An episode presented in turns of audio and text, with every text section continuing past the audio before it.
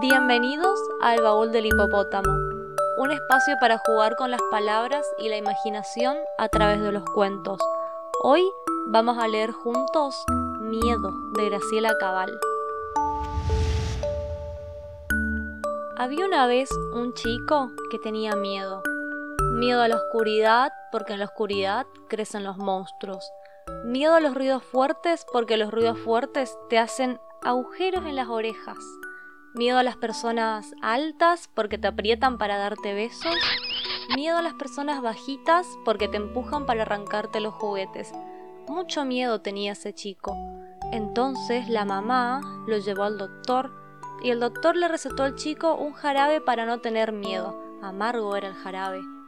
Pero al papá le pareció que mejor que el jarabe era un buen reto. Basta de andar teniendo miedo vos, le dijo.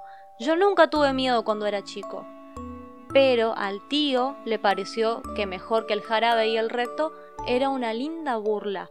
La nena tiene miedo, la nena tiene miedo. El chico seguía teniendo miedo. Miedo a la oscuridad, a los ruidos fuertes, a las personas altas, a las personas bajitas y también a los jarabes amargos, a los retos y a las burlas. Mucho miedo tenía ese chico. Un día el chico fue a la plaza. Con miedo fue, para darle el gusto a la mamá.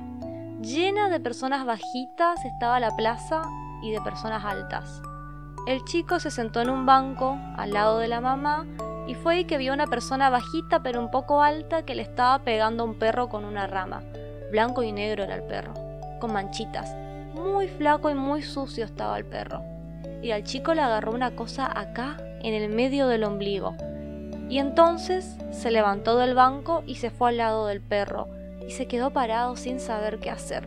Muerto de miedo se quedó. La persona alta pero un poco bajita lo miró al chico y después dijo algo y se fue.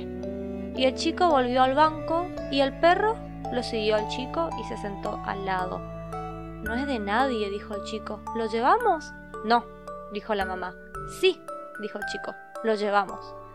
En la casa la mamá lo bañó al perro, pero el perro tenía hambre el chico le dio leche y un poco de polenta al mediodía, pero el perro seguía teniendo hambre. Mucha hambre tenía ese perro. Entonces el perro fue y se comió todos los monstruos que estaban en la oscuridad y todos los ruidos fuertes que hacen agujeros en las orejas y como todavía tenía hambre, también se comió el jarabe amargo del doctor, los retos del papá, las burlas del tío, los besos de las personas altas y los empujones de las personas bajitas. Con la panza bien llena, el perro se fue a dormir. Debajo de la cama del chico se fue a dormir por si quedaba algún monstruo. Ahora el chico que tenía miedo no tiene más miedo, tiene perro.